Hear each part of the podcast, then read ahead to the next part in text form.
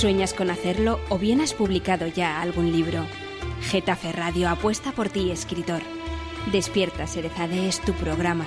Te damos herramientas y recursos. Conocerás a otros autores, sus obras, sus mejores consejos. Presentado por Maribel Marín, aquí tienes todo lo que necesitas para dejar de soñar y lanzarte a escribir.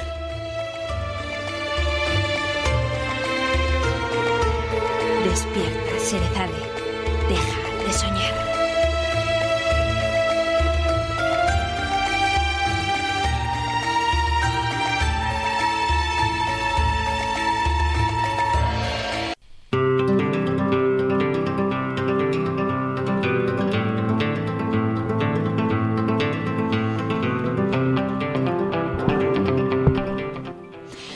Un hombre sabio dijo una vez, un escritor, al margen de la literatura, tiene que hacer escuchar su voz.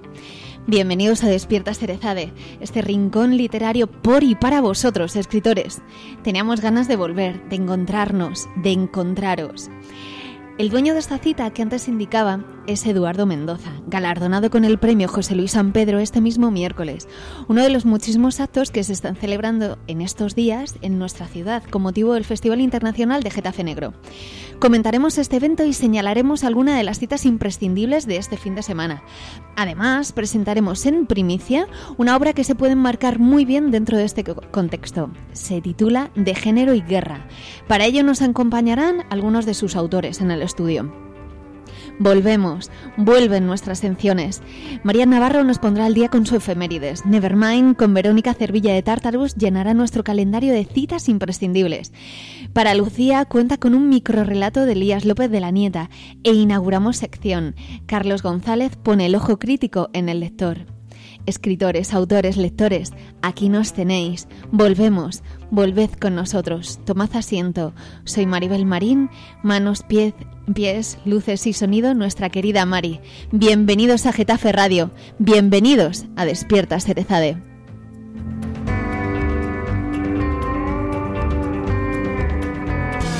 La agrupación de comerciantes y empresarios de Getafe cuida de tu salud en las galerías comerciales de los barrios. Del 23 al 29 de octubre se realizarán mediciones gratuitas de factores de riesgo en la salud, difusión de hábitos de alimentación y degustación de recetas saludables. Busca las actividades en el Centro Comercial Getafe 2 y las galerías Oeste, Juan de la Cierva, Lope de Vega, San José de Calasán y El Artesón. En la tercera semana de la salud, Getafe Sano te invita también a descubrir el yoga y las medicinas naturales. Organiza la agrupación de comerciantes y empresarios de Getafe, ACOEG, con la colaboración del Ayuntamiento de Getafe y Getafe Iniciativas, GISA. Este viernes 20 de octubre, a partir de las 6 de la tarde, en la calle Concepción, junto al Centro de Mayores Ricardo de la Vega, Pablo Iglesias, Irene Montero y Ramón Espinar nos acompañan en el gran encuentro de inauguración de la morada del Círculo de Podemos Getafe. Lo celebraremos con actuaciones de danza y musicales, comida y bebida para todos. Os esperamos, si se puede. ¿Qué es Getafe Radio? Somos una radio abierta y participativa. Tenemos varios canales de participación. Puedes enviar tus notas de voz a nuestro WhatsApp 628-270526 o llamar en directo al 91764-7491 y por supuesto seguirnos en Twitter, arroba Getafe Radio o pinchar me gusta en nuestra página de Facebook. Getafe Radio. Ya sabes, nos puedes escuchar en www.getaferradio.com o descargando la aplicación de Getafe Radio en tu móvil, tanto en la Play Store como en la App Store. Getafe Radio te suena.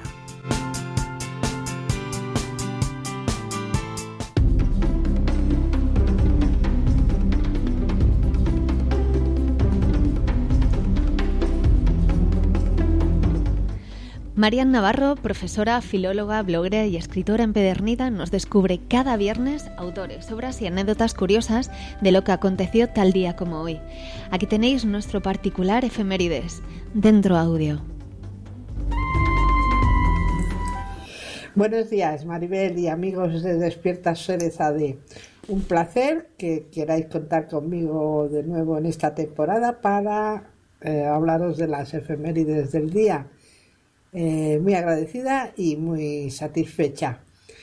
En el día de hoy celebramos el Día Mundial de la Osteoporosis, el Día Internacional del Controlador Aéreo y el Día Internacional del Cocinero. La osteoporosis es una patología que afecta a los huesos y hace que disminuya el tejido que lo forma y se reblandezca por culpa de la pérdida de calcio que contiene. Por eso el hueso es menos resistente y es tan frecuente en las mujeres mayores la rotura de cadera o eh, las molestias de rodilla. Lo que hay que hacer es antes y después de la menopausia practicar ejercicio físico que sea moderado, una media hora caminando es suficiente y tomar un poquito más de calcio antes y después de la menopausia. Así que, ojito, que más vale prevenir que curar. Eh, por otra parte, la Federación Internacional de Asociaciones de Controladores Aéreos, IFATCA, celebra el Día Internacional del Controlador Aéreo para reivindicar su importancia, su responsabilidad, puesto que de ellos depende el tráfico aéreo, salidas y aterrizajes, pero al mismo tiempo el desarrollo de, sin problemas del vuelo desde que salen de un aeropuerto hasta que llegan al otro. Eh, por eso eh, debemos de ponerlos en su lugar y destacar su importancia. Y en cuanto al Día Internacional del Cocinero, lo que eh, intenta es destacar la labor de este personaje para mm, agradar a, sus clientes e intentar buscar, innovar y, como no, hacer mundial las delicadezas de, de cada culinarias de cada, de cada país.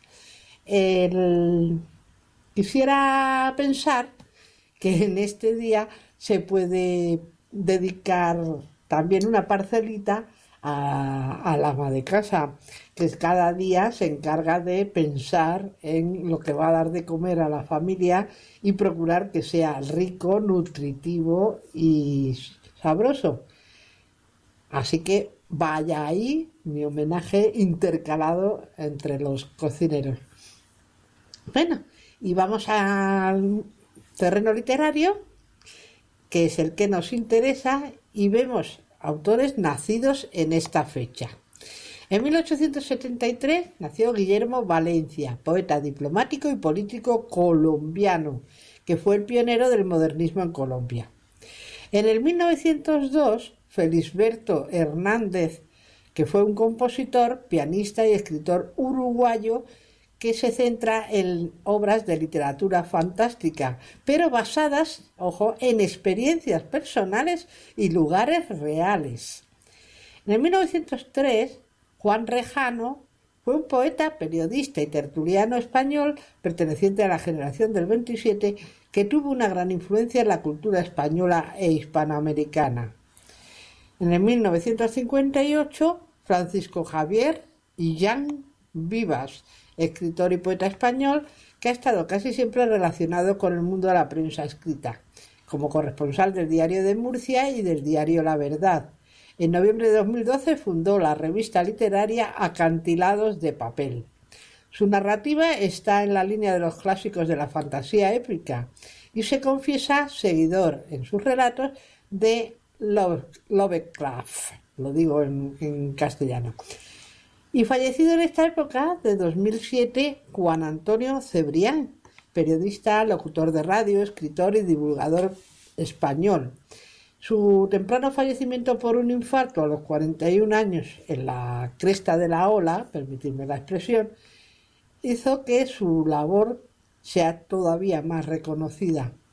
Entre sus obras podemos destacar Enigma, de las pirámides de Egipto al asesinato de Kennedy, Los Borgia, Historia de una ambición, El misterio de Tutankamón y otros personajes favoritos de la historia, y podemos escuchar al propio autor hablando de su obra, El misterio de Tutankamón, en este enlace que pondremos en Facebook y naturalmente en mi blog, Educación Nuestro Empeño, que le he cambiado el nombre para que sea más fácil de recordar, educación ne blogspot.com.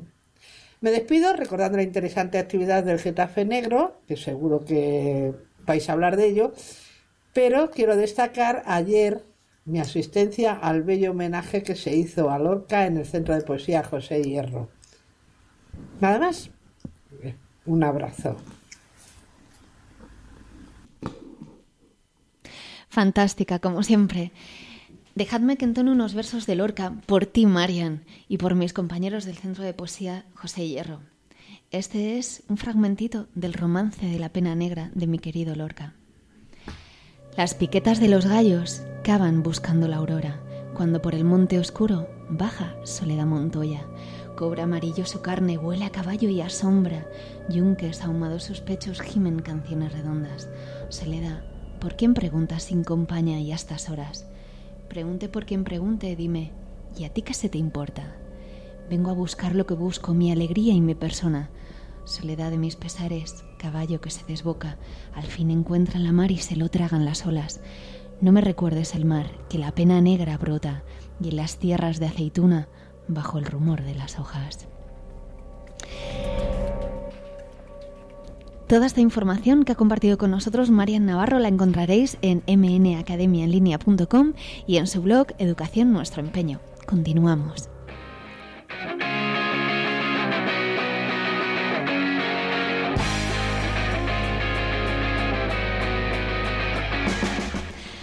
Nuestros compañeros de la revista literaria Tartarus tienen esta sección donde nos ponen al día de todo lo que se cuece en redes sociales, obras, autores, presentaciones, certámenes, para que no nos perdamos nada.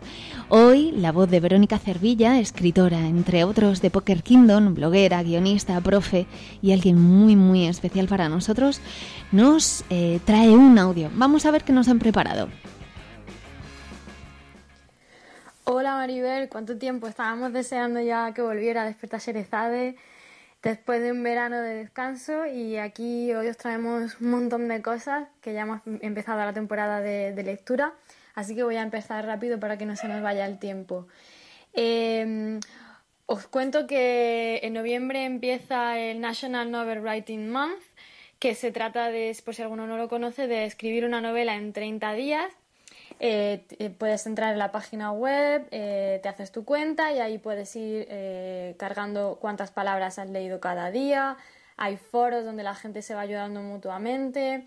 Después puedes publicar o no la novela, depende ya de lo que decidas, pero está bastante guay. Hay un apoyo muy fuerte en cuanto a cómo desarrollar una idea, cómo crear una novela, los personajes, los autores entre ellos también se van animando para ver si han completado su, número de palabras diaria. Así que podéis entrar en la página que es nanorimo.org y ahí pues os podéis dar de alta y empezar a escribir. Y si os da tiempo, aunque creo que va a ser un poco ya rápido, pues os traigo dos concursos de relatos. Eh, uno que es el premio de Alfaguara de novela de 2018, que se termina el 1 de noviembre, así que quizás no nos va a dar tiempo a terminar la novela con el NaNoWriMo. Pero para quien tenga una novela ya lista, el premio es bastante suculento, son 175 mil dólares. Y la publicación en, la editorial Alfaguara, que es de Penguin Random House, así que yo creo que es bastante, bastante interesante para el que pueda optar a este premio. Eh, novelas con un mínimo de 200 páginas y podéis ver absolutamente todos los, requisitos para participar en escritores.org o en la propia página de, la editorial Alfaguara. Esta es hasta el 1 de noviembre. Y después eh, os traigo un concurso un poco más facilito porque no son 200 páginas, es el concurso de microrelatos Aniversario Monte de Piedad y el premio también está bastante bien por un micro relato, son 1.700 euros y este cierra el 10 de noviembre. También podéis encontrar todas las bases en escritores.org. Eh, hay bastantes premios, además del de 1.700 euros, también hay un segundo con 800 euros y cuatro de 400 euros. Así que por ahí os animo a participar en, cualquiera de estos dos y los que quedan en noviembre. Y por último, os traigo eh, un evento que se va a celebrar este fin de semana en Valladolid.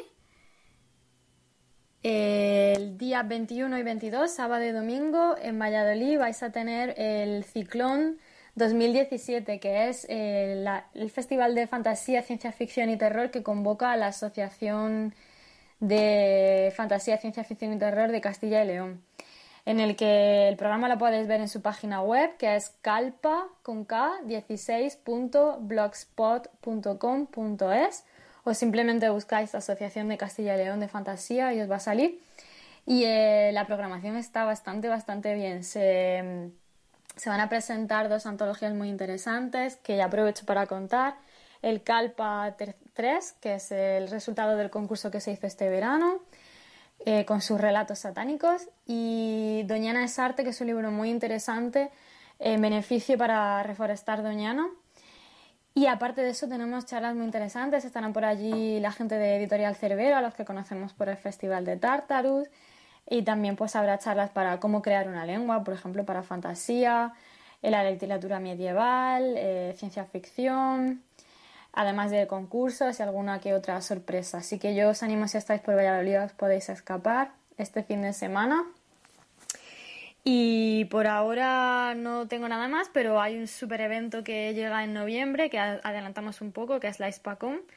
Y eh, supongo que en próximas semanas iremos concretando y te iremos contando un poquillo más.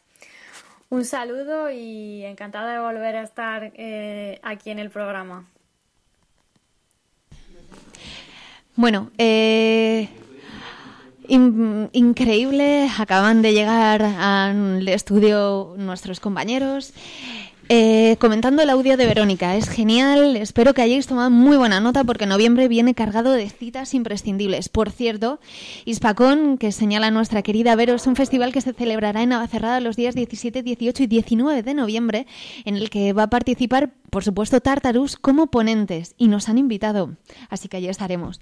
Allí darán el fallo del premio Ignotus de la Asociación Española de Ciencia Ficción, Fantasía y Terror, siendo nuestros compañeros de Tartarus uno de los finalistas en el apartado de la revista literaria. Ojalá que se lo lleven, ojalá, por todo el trabajo que hacen.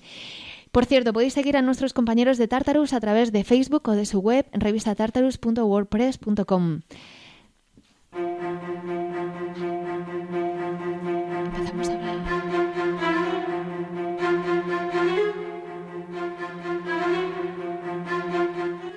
Cobijados en Getafe Negro, señalamos señalando crímenes diversos, violencia, brutalidad, inmersos en el mundo de las letras, donde imaginábamos tétricos escenarios y mentes retorcidas. A veces nos vemos sobrecogidos por monstruos de carne y hueso que son tan reales como nosotros. En el estudio tenemos a tres invitados de excepción, eh, Rocío, Andrés y Hugo Paternina. Vamos a empezar con Hugo, con Hugo porque tiene que irse. Eh, vamos a hablar de la presentación del libro, un libro bastante importante eh, que parece un tratado en sí mismo de género y guerra que este próximo lunes vais a, vais a presentarlo en, en, Podemos, de aquí de Getafe, en el local. Hugo, rápidamente, porque sé que te tienes que ir, cuéntame qué es este libro para ti, qué significa y desde tu punto de vista, ¿qué vamos a encontrar? Creo que el libro, bueno, primero buenos días. Buenos días. Creo que el libro no es un, un manojo de artículos que se compilan y se encuadran en un texto. Creo que el esfuerzo, la dedicación, tanto de los autores como los editores, ponen de presente una situación dramática en la que los cuerpos y las conciencias de las mujeres en distintos lugares del mundo y especialmente en Colombia han sido víctimas de, eh, la violencia. Una violencia que siempre se ha escrito con B mayúscula eh, y no ha dejado ver justamente las implicaciones que esa violencia tiene sobre las mujeres en todas las dimensiones de su existencia. Eh, el cuerpo de la mujer como botín de guerra, el cuerpo de la mujer como objeto de los señores de la guerra.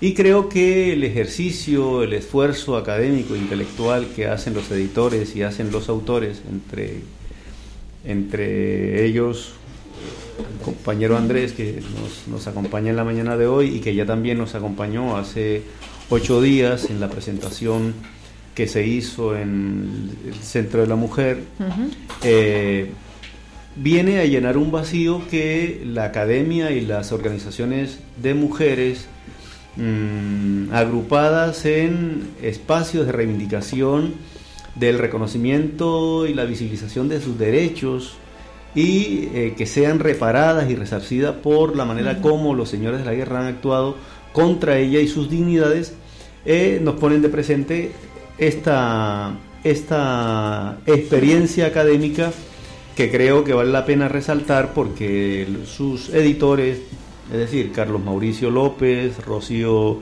Judith Canchari, que está aquí con nosotros, y Emilio Sánchez, han hecho un esfuerzo de compilar todas esas investigaciones y colocarlas en tres importantes volúmenes que son de obligada referencia tanto para el mundo académico como para el mundo intelectual y organizativo que esté tratando de develar cuáles son las claves y los tic-tac de cómo el género y la guerra interactúan. Hugo, eres antropólogo y profesor, además. Eh, dicen que la eh, realidad supera muchas veces la ficción. Eh, seguramente es verdad.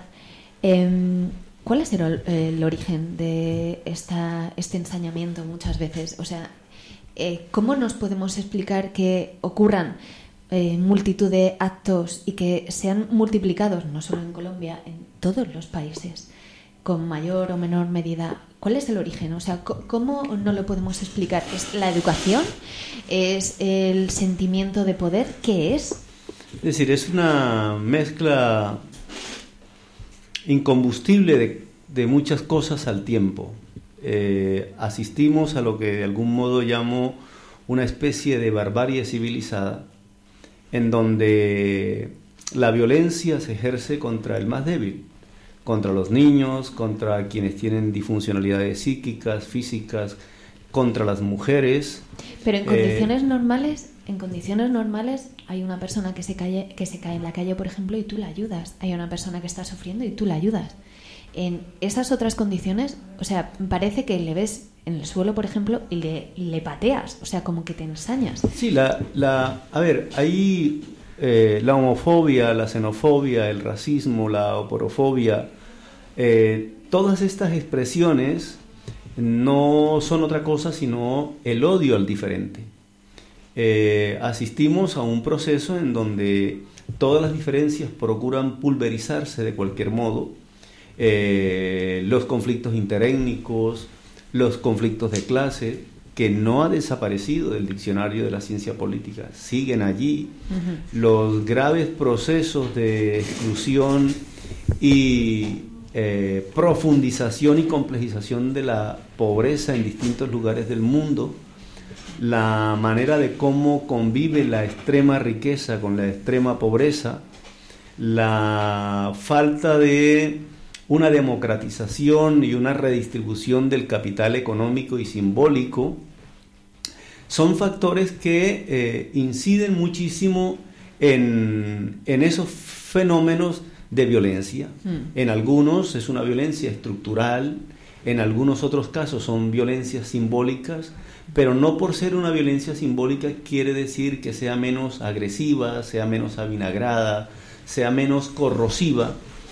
Y lo que vivimos eh, a lo largo y ancho del planeta son eh, conflictos por el saqueo de recursos, por fuentes de recursos, por imposición de una lógica eh, civilizacional, eh, política, y pues esos procesos, en muchos casos, a una acción eh, existen una reacción y a una violencia, en muchos casos existe una contraviolencia que eh, puede estar atisbada por elementos históricos, por elementos políticos, por elementos económicos, por elementos culturales, por elementos geopolíticos, territoriales. Una retroalimentación. Y entonces mm. hay una retroalimentación y lo vemos, por ejemplo, en Siria, los vemos en Afganistán, lo vemos en Palestina, lo vemos en Colombia.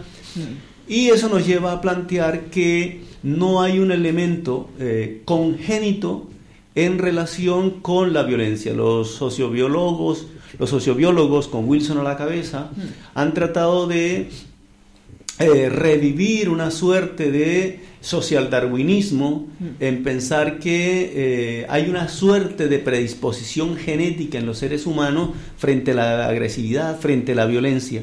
Mm.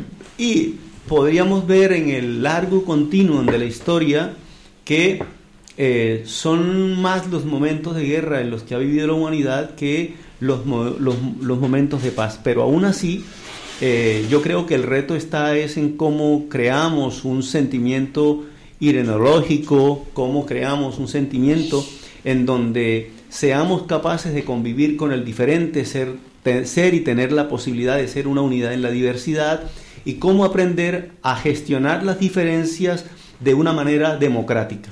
El problema no es que tú eh, difieras de mí en lo ideológico, en lo político, en lo étnico, en lo cultural, en lo religioso. No, es cómo aprendemos a vivir en una casa común.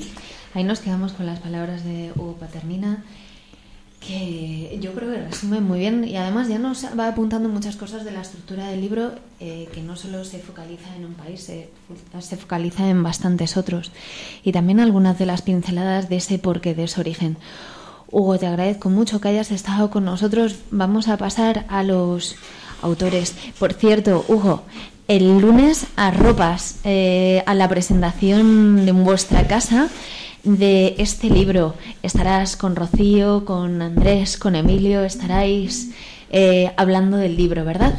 Cuéntanos, ¿a qué hora? El, el, día lunes 23, a partir de las 6 de la tarde, 6 a 8 y en media. nuestro local, en la Casa Morada, que entre otras cosas la inauguramos hoy. Eh, daremos nuevamente cobijo a la presentación de este libro, a sus editores, a sus autores, eh, y ahí nos acompañarán, la, nos acompañarán Ana Calcerrada, concejal feminista y maestrante en, estudios de género. Estará también Lorena Ruiz Huerta, profesora universitaria y mm. portavoz de Podemos en la Comunidad Autónoma de Madrid. Estará también eh, Rocío Canchari, que se encuentra aquí y que seguramente le va a deleitar contando infidencias eh, investigativas y académicas del libro. Estará también eh, Griselda Herrera, que ha sido también ha trabajado en la arquitectura del texto, y estaré yo, pues, como parte de los comentaristas de esta magnífica obra. Muy bien, pues hasta el lunes entonces. Eh, muchas gracias por, por te venir. dejo en compañía de dos buenos tertulianos. Te aseguro que no te vas a perder. muchas gracias. Y bueno, bienvenidos con nosotros. Presenten el estudio. Voy a empezar contigo, Rocío. Rocío Canchari ha hecho una buena presentación de ti. Hugo, eres abogada experta en Derecho Económico, máster en Derechos Fundamentales de Derecho Internacional, autora de diversas publicaciones en un montón de revistas especializadas Tienes un currículum muy extenso que no voy a comentar mucho más, pero sí algo que me interesa mucho. Ha sido galardonada eh, honoris causa por el Consejo de Administración del Círculo Intercontinental Peruano-Francés y la Delegación Permanente de la República de Perú para la UNESCO. Participas en este libro, eh, bueno, y también con, con Andrés. Eh, Andrés Murcia, eh, Murcia Gómez, ¿verdad? González. González, perdón, González. Eh, chicos, bueno, otro de los escritores, también tu currículum también es extenso. Para no alargarnos mucho, ya hemos hablado un poco de qué vamos a ir encontrando un poco en el libro. Hemos hablado también un poco del, del origen mm, de esa lacra. Contarme vosotros, el porqué de este libro, por qué empezáis a trabajarlo, cómo empezáis a trabajarlo y además imagino que lleva bastante tiempo, bastantes años el proceso de desarrollo de este libro y de estudio, ¿verdad? Eh, buenos días Maribel. Buenos eh, días saludando también a Hugo y a mi compañero Andrés por estar esta mañana contigo y contarte lo del libro. Eh, lo del libro efectivamente nace de un proceso de repente propia, ¿no? La iniciativa de trabajar el tema de conflictos armados se visibiliza en mi caso desde el año 80, ¿no? Abrazar este tema no ha sido fácil, sino ha sido una andadura dolorosa, ¿no? De ver tantas mujeres, tantas mujeres como bien Hugo lo ha graficado perfectamente, cómo es el blanco ¿no? en el conflicto armado, cómo viven las vivencias, la guerra, las mujeres y las niñas, y muchas de ellas son víctimas de crímenes de género. Entonces, esta andadura pues ha hecho que uno abrace el derecho, se enfoque y tome como herramientas claves el diálogo ¿no? y la escucha de las víctimas.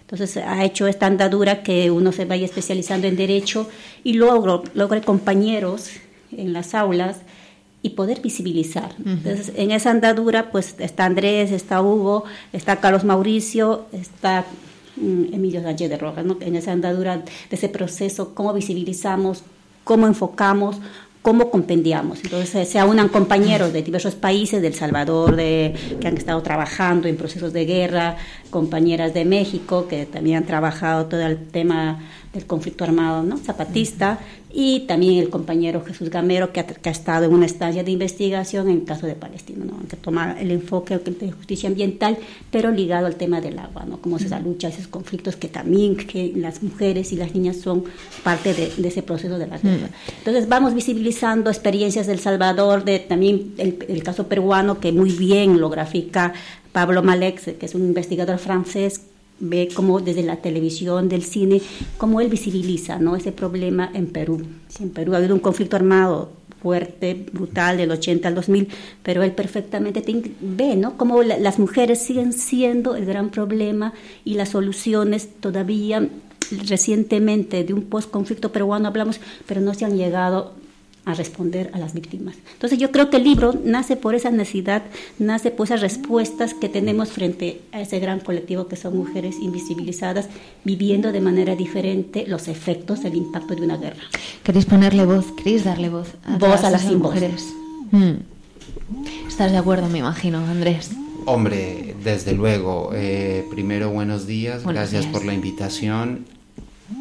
Estoy de acuerdo en que el título del libro de Género y Guerra enfatiza en el elemento de reconocimiento a las mujeres que han sido las principales víctimas eh, del conflicto colombiano. Tradicionalmente en España eh, hemos venido a conocer a través de la obra de la profesora Nancy Fraser una concepción compleja de la justicia, donde encontraríamos, por ejemplo, el ámbito del reconocimiento eh, en el que como bien lo ha expresado Rocío, se trataría de dar voz a las mujeres sin voz. Encontramos el ámbito de la redistribución al que ha hecho eh, referencia el profesor Paternina y el de la participación política. Tú nos preguntas por los orígenes y nos señalas eh, con ocasión eh, de la importante cita cultural de Getafe Negro que en muchas ocasiones la realidad supera la ficción. Y en Colombia, de hecho, no hemos tenido que recurrir a la novela negra para vivir unas historias verdaderamente desgarradoras. Origen del problema, origen principal del problema y que no omite eh, el manual, el libro eh, que hoy estamos presentando. El problema de la redistribución en Colombia.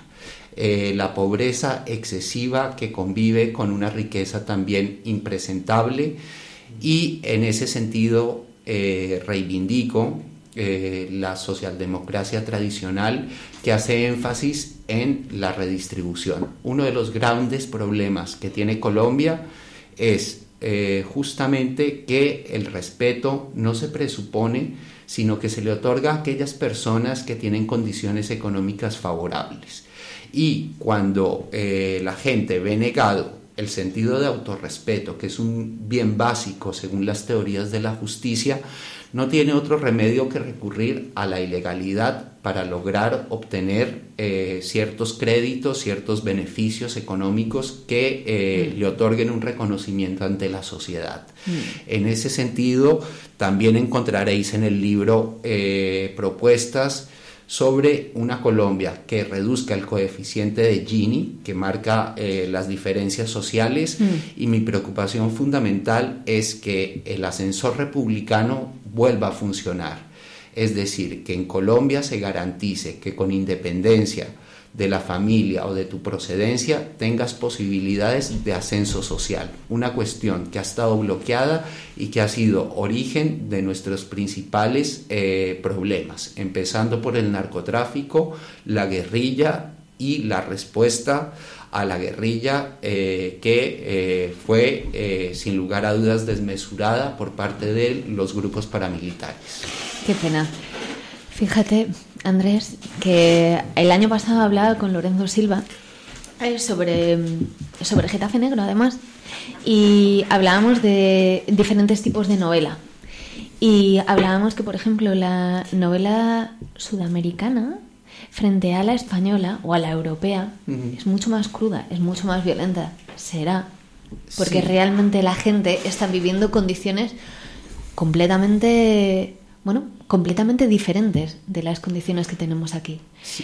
Es un reflejo, la literatura de lo que allí se vive y se siente. Es un reflejo, es un reflejo y ahora que entramos en el ámbito literario, es de todos conocido eh, que la literatura latinoamericana muchas veces se identificó con el boom del realismo mágico, pero los eh, actuales eh, autores rechazan su vinculación como escritores latinoamericanos con este movimiento y de hecho lo dan por superado. Hoy nos encontramos con una literatura que refleja eh, poco, de, poco de magia y bastante de, realismo. ¿no? Mm. Entonces se está trabajando en ese sentido, eh, por ejemplo, a través eh, de novelas de autores colombianos como El ruido de las cosas al caer, que aborda el tema del narcotráfico. la, también tenemos a Héctor Abad Faciolince, quien tiene un libro que ha tenido una grata acogida en España, el olvido que seremos, que hace referencia a un hermosísimo poema de Borges, Ya somos el olvido que seremos, y en ese sentido los autores colombianos hoy reflejan una cruda eh, realidad. También, por ejemplo, en el libro La sombra de las ruinas, donde señalan justamente dos magnicidios que marcarían la historia de Colombia el de el general Rafael Uribe Uribe y el de Jorge Eliezer Gaitán, que eh, es una figura ampliamente conocida por el profesor Paternina. Y en ese sentido es una eh, aportación más a la paz porque eh, necesariamente tenemos que mostrarnos como somos y con los problemas que tenemos y exponerlos además en estos foros internacionales en España, en, los restantes países de la Unión Europea, en los países que han acompañado el proceso, porque este proceso de paz, después de que se hubiese perdido el plebiscito a través de la manipulación de los opositores al proceso de paz, no hubiese podido salir adelante sin el apoyo de la comunidad internacional y no solo la comunidad internacional entendida como los líderes políticos de cada estado, sino que eh, se nota, por ejemplo, a nivel de la sociedad civil española, el compromiso con la paz en Colombia. Y si hoy se está ejecutando el acuerdo, es gracias a la colaboración de eh, la comunidad internacional, reitero. Tenemos muy poco tiempo, apenas nos quedan unos minutos. Me gusta mucho lo que comentas y la verdad es que me, me, apunto los libros que has indicado. Hemos empezado el, el programa con una cita de un hombre que me gusta mucho, de Eduardo Mendoza. Dice, un escritor al margen de la literatura tiene que hacer escuchar su voz todos esos compañeros, todos esos escritores que has indicado, es lo que están haciendo, sí, la voz. Sí, me refiero fundamentalmente a dos autores colombianos, a Juan Gabriel Vázquez y a Héctor Abad Faciolince, aunque hay eh, un número enorme, y eh, de alguna manera eh, es un ejercicio de responsabilidad del escritor asumir determinados compromisos políticos. Recordemos autores eh, que han pasado a la historia de la literatura con un amplio compromiso político como Albert Camus. Mm. En ese sentido, eh, América Latina requiere hoy más que nunca este tipo de autores que reflejen la realidad, que sirvan para mostrar al mundo nuestros eh, logros, pero también nuestras tristezas y de alguna manera generen a distancia algo que también eh, mencionó el profesor Paternina y es la ética de la alteridad. Mm. En épocas de globalización, la literatura es un vehículo muy eficaz para que quizás tú, que estás en Getafe, puedas llegar a sentir cierta empatía eh, por personas que están a miles de kilómetros de distancia de ti y pasando situaciones especialmente preocupantes como lo refleja el libro que hoy presentamos, eh, las mujeres víctimas del conflicto colombiano. Que alcen las voces, pero no solo de Latinoamérica, de todo el mundo, porque también tenemos muchos en Palestina, en Siria y también aquí en Europa, que también hay muchos conflictos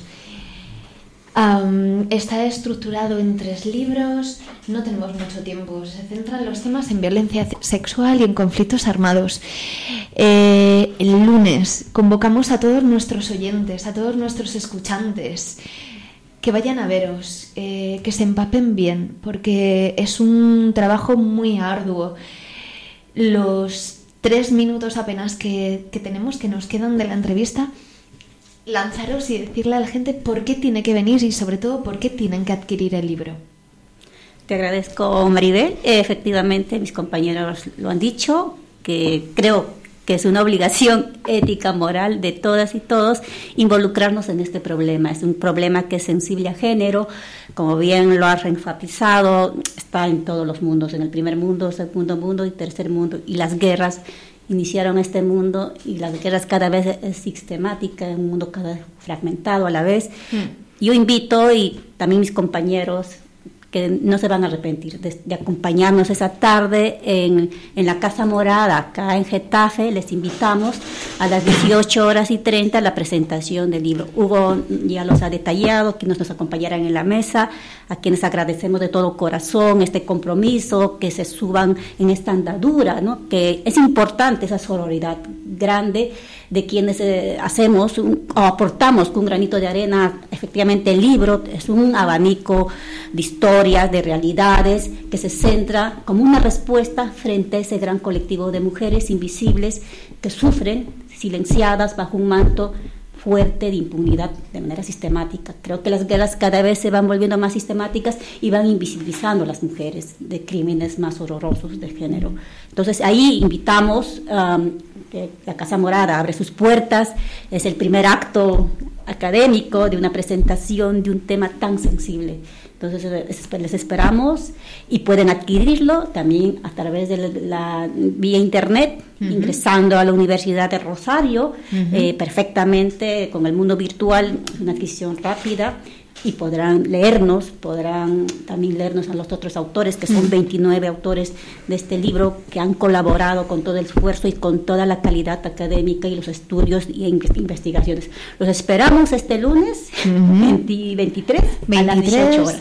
A las 18 horas, de 6 a 8 y media. Eh, vamos a compartir en Facebook eh, el libro, eh, la carátula. Vamos a pedir a los compañeros que nos pasen cómo adquirirlo para que pues, podáis echar un vistazo y todos aquellos que estéis interesados pues lo podáis, lo podáis coger. Andrés, ¿algo más que señalar? Sí, simplemente añadir que el libro cumple una función que quizás llega tarde por eh, la propia eh, dinámica de la publicación de una obra de carácter académico. Y es que si el plebiscito en Colombia, que fue negativo a los acuerdos de La Habana, que finalmente eh, representó un triunfo del no, eh, de sectores evidentemente guerreristas se debe fundamentalmente a un déficit de pedagogía, responsabilidad del conjunto de la sociedad colombiana proclive a la firma de los acuerdos de paz. Esto se debió a, este ejercicio de pedagogía hubiese sido oportuno eh, con anterioridad al plebiscito del 2 de octubre de 2016. pero, pero ahora llega, ahora llega y de alguna manera quiere subsanar y sobre todo desmentir una cantidad de noticias falsas y de elementos de distracción que eh, de alguna manera viciaron la población, la, viciaron la voluntad de un pueblo colombiano que sin duda alguna está con la paz. Puede ser, pero mira, llega tarde, pero llega. Y lo importante es que hoy estáis aquí. Seguramente cuando empezó este libro o empezasteis a hablarlo no sabíais dónde llegaríais. Y estáis, estáis aquí, estáis haciendo la presentación y sobre todo estáis haciendo conciencia a la gente. Que eso realmente es, lo importante. la, educación, como bien señalas, es lo más importante. Vamos a continuar. Nos quedamos eh, nos hemos quedado sin tiempo. Solo indicar algo más. Mujeres, putas, madres, amantes, amadas, seamos lo que queramos ser, quien te pega no te quiere, quien te encadena nunca te dará la libertad ni te demostrará el cielo azul, ni nubes de algodón. Aléjate del miedo, aférrate a la vida, lucha y muerde por vivirla, que nadie rompa tus alas, que éstas te lleven a todos los puertos donde quieras naufragar. Muchas gracias, Maribel.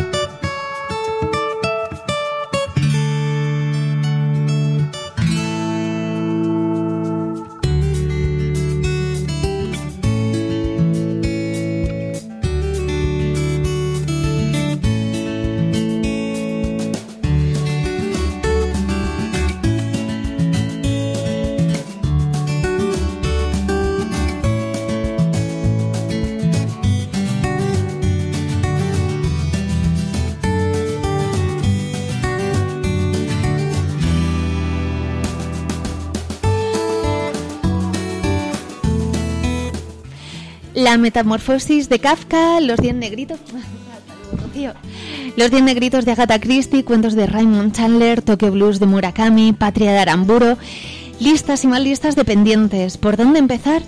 Si buscáis una opinión para elegir un libro, aquí tenéis la nuestra. Inauguramos sección. Carlos González, escritor, devorador de libros, bicirunner y ambientólogo, nos da su punto de vista sobre obras muy reconocidas y sus autores. Por cierto, su voz os sonará porque ha hecho varias reseñas de autores que han pasado por nuestro programa. Bienvenidos al lector. Dentro audio.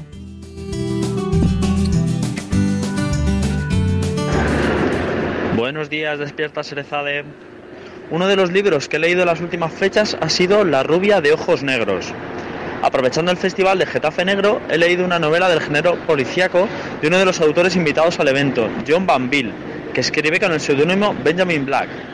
La cita en el festival con él es para el día de hoy, viernes 20 de octubre a las 7 en la Biblioteca Regional Joaquín Leguina de Madrid. No he leído el libro más actual, pero sí uno que eh, está basado en uno de los detectives más conocidos de la novela negra, Philip Marlowe cuyo creador, Raymond Chandler, es uno de los grandes de este género. Eh, mi impresión general de la obra es que sigue los estereotipos de las novelas de Raymond Chandler, cuyos personajes son detectives, policías, gente adinerada y otros personajes que, pese a que lo intentan, no pueden evitar un trágico destino. También, como ya lo fueron las novelas de Chandler, eh, aparece California, Vice City y toda su geografía. Es como un personaje más de la novela. Además, recurre a lugares que ya habían aparecido en novelas anteriores. El argumento, como no podía ser de otra manera, eh, se centra en los años 50 en California. El detective privado Philip Marlowe está solo, como siempre, y el negocio vive sus horas bajas. Una mañana, una rubia de ojos negros irrumpe en su despacho y le contrata para que encuentre a un antiguo amante, un hombre llamado Nico Peterson. A medida que va investigando el caso, él mismo vive situaciones límite y la trama se va enredando. El personaje principal, como no podía ser de otra manera, es el propio Philip Marlowe, eh, que es un héroe solitario y maldito que a pesar de todo demuestra que aun estando rodeado de personajes farsantes, que hará lo que sea para mantener su estatus y nivel de vida, él mantiene la verdad y su honradez por encima de todos. Digamos que es la figura del héroe con sus flaquezas y dudas. No he leído otras novelas de John Banville, pero en esta ha sabido desarrollar muy bien el estilo de Raymond Chandler. Ha realizado descripciones cortas pero muy eficientes, sus símiles oscuros y poéticos, su sentido del humor cruel y por supuesto la crítica a la sociedad estadounidense de entonces. Quizá en algún momento le falta algo de ritmo a la propia novela, como sí supo hacer muy bien Raymond Chandler en las múltiples que escribió sobre este detective. Recomendaría su lectura, pero antes sería conveniente leer primero Un largo adiós, ya que durante el libro se cuentan historias que tienen su inicio en esa novela. Además, eh, es que la obra Un largo adiós es una de las mejores de novela negra que he leído, por lo que la recomendaría por sí misma. Algo que me ha resultado curioso del libro es que han sido los herederos de Raymond Chandler los que han solicitado a John Banville que hiciera una novela de Philip Marlowe, lo que me ha hecho preguntarme hasta qué punto un escritor puede coger a personajes creados por otro y desarrollar otra novela. ¿También le afecta a los derechos de autor? ¿Quiénes son los herederos de Raymond Chandler si no tuvo hijos ni otra familia conocida? Y tenía entendido que era eh, había dados los derechos de autor de, de sus libros a su secretaria. Quizá el tema de los derechos de autor sobre personajes creados por otros autores podría ser un buen tema a tratar en algún programa de Despierta Serezade. Bueno, eh, lo dejo para que lo analicéis. Bueno, muchas gracias y un abrazo para todos y buenas lecturas.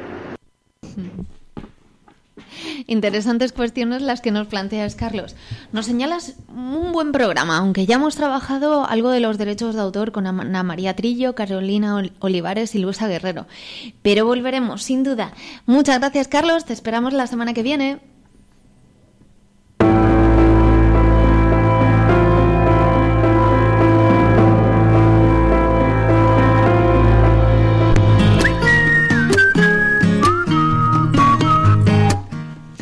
¿Tienes algo escrito que quieres compartir con nosotros? Esta es tu sección. Para Lucía, un apartado donde la letra se hace carne, resuena en la voz y en el oído del que escucha. Poned atención. Sandy. El armario donde acababa de encerrar a su mujer ahora se le antojaba un sitio frío y empezó a sentir remordimientos. Observó la ropa de Sandy sobre la cama y entendió que no lucía en absoluto sobre la colcha. Allí estaban sus tacones rojos y su cazadora de cuero. Sintió el impulso de liberarla de su cárcel con olor a polillo, eh, conteniéndose ante la perspectiva de una nueva discusión. Comprendió que su relación con Sandy, la hinchable, se había envenenado por completo y se echó a llorar. Un texto canalla sin duda alguna. Es un micro relato, muchas gracias Andrés, es un micro relato de Elías López de la Nieta, un compañero de Getafe Radio y de Getafe Capital, presidente y fundador de la Asociación de Estudios y Creación Literaria Dulcinea del Toboso, adscrita a la Carlos III. Eh, Elías es autor de varias publicaciones como Absepsia, Jardines del Infrecuente, ha participado en varias antologías y es sin duda uno de los autores que nos gustaría ir descubriendo poco a poco. Mientras tanto, eh, animaros a participar en esta sección, enviarnos vuestros textos, que aquí tenéis vuestro espacio.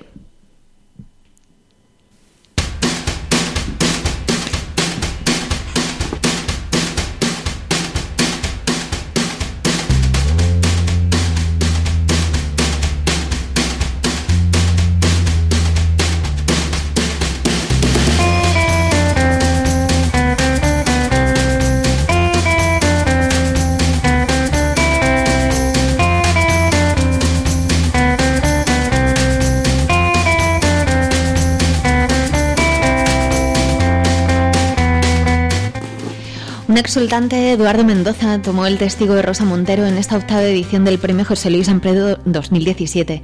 Este galardón es concedido no solo por su calidad de literaria, sino también por su compromiso con la cultura, defensa de libertades y derechos fundamentales.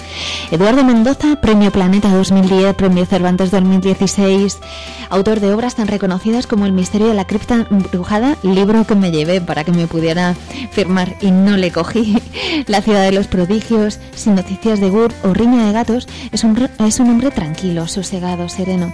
Escuchemos qué dice sobre él nuestro querido Lorenzo Silva, comisario de Getafe Negro. Eduardo ha sido capaz de trasladarnos a los españoles un relato de nuestra propia realidad, de nuestro pasado inmediato y de nuestro presente, que reúne muchas de las notas que justifican la concesión de este premio. Para empezar, su literatura es una literatura, como él comentaba hace un momento, que parte de los estudiantes con los que ha tenido un breve encuentro, que parte de la lectura y el conocimiento profundo de los clásicos de nuestra lengua y por tanto parte de la lectura y el conocimiento profundo de este idioma en el que nos expresamos. Eso se advierte en todas sus obras, en las más ambiciosas o serias, si me permite ambas palabras con las respectivas comillas, hasta las en apariencia más intrascendentes.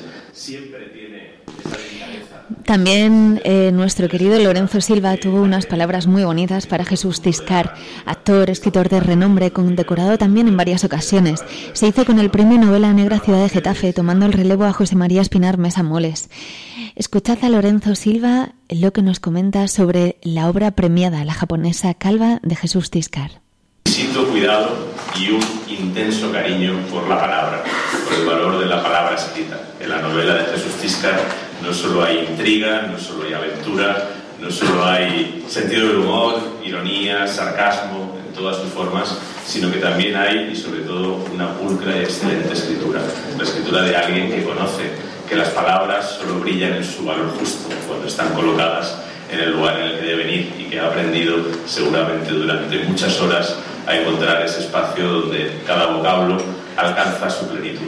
Es una novela que les recomiendo vivísimamente. Creo que Getafe Negro, una vez más, ha tenido la suerte y supongo que en parte también el acierto de encontrar el muy bien, pues querido Lorenzo, ¿por qué no nos chivas? ¿Por qué no nos chivas? ¿Qué tenemos para este fin de? Lorenzo, bueno, ya tenemos un poco de confianza. Vamos a decirte, Loren.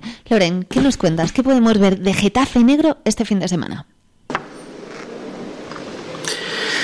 Bueno, el fin de semana es un poco la, parte fuerte del festival, es cuando tenemos al mayor número de autores y cuando tenemos también al mayor número de autores internacionales, sobre todo. Eh, que está, eh, en esta edición pues contamos con la presencia de autores como John Banville, eh, con su seudónimo Benjamin Black, como Ian Manuk, como Luca Andrea, como Bruno Arpaya, como Katarzyna Pusinska. Eh, como este año el, eh, digamos uno de los temas es Europa y es Europa en la encrucijada, pues tenemos voces de distintas culturas europeas y todos ellos estarán presentes entre viernes y sábado y creo que es quizá de la parte más interesante del festival. Entre los autores españoles pues tenemos por ejemplo a nombres como Víctor del Árbol, eh, que tendrá además un encuentro con los lectores en la biblioteca. Y luego en el fin de semana pues también tenemos las, las actividades eh, un poco para toda la familia, ¿no? desde cuentacuentos a, a las famosas gincanas, tanto nocturna como diurna, que, que, bueno, la verdad es que la experiencia nos dice que, que tienen un gran éxito y una gran aceptación entre la gente. Tomamos buena nota de las indicaciones de Lorenzo Silva, de Loren. Seguro que nos cruzaremos con él y con los compañeros de Getafe Negro. Queda mucho por ver este fin de semana para nosotros, para vosotros, escritores. Animaros a participar.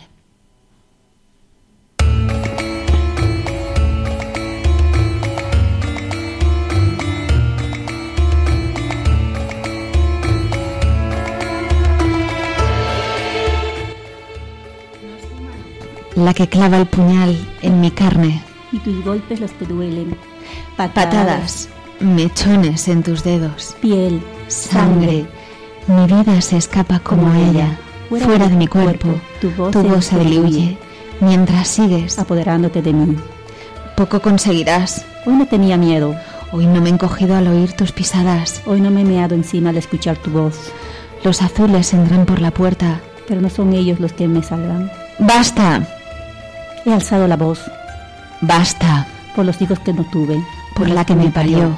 Por la niña del tercero que no quiere, ver mi cara amoratada. Por mis ovarios. Basta. Vete, vete. Vete, y no, vuelvas más. Horrible monstruo verde. Hasta que yo te lo diga.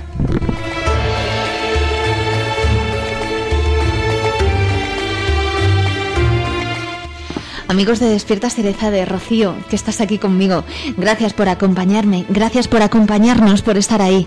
Eduardo Mendoza dijo, estaba empeñado en escribir, pero no sabía cómo ni de qué. Y siguió escribiendo y escribiendo y soñando, porque la vida es una apuesta. Elige, elige y adelante, con todas sus consecuencias. Volvemos la semana que viene. Hasta entonces, escribí. Un abrazo. Este premio y gracias a ustedes por haber escrito algunos y a otros por haber leído. Muchísimas gracias.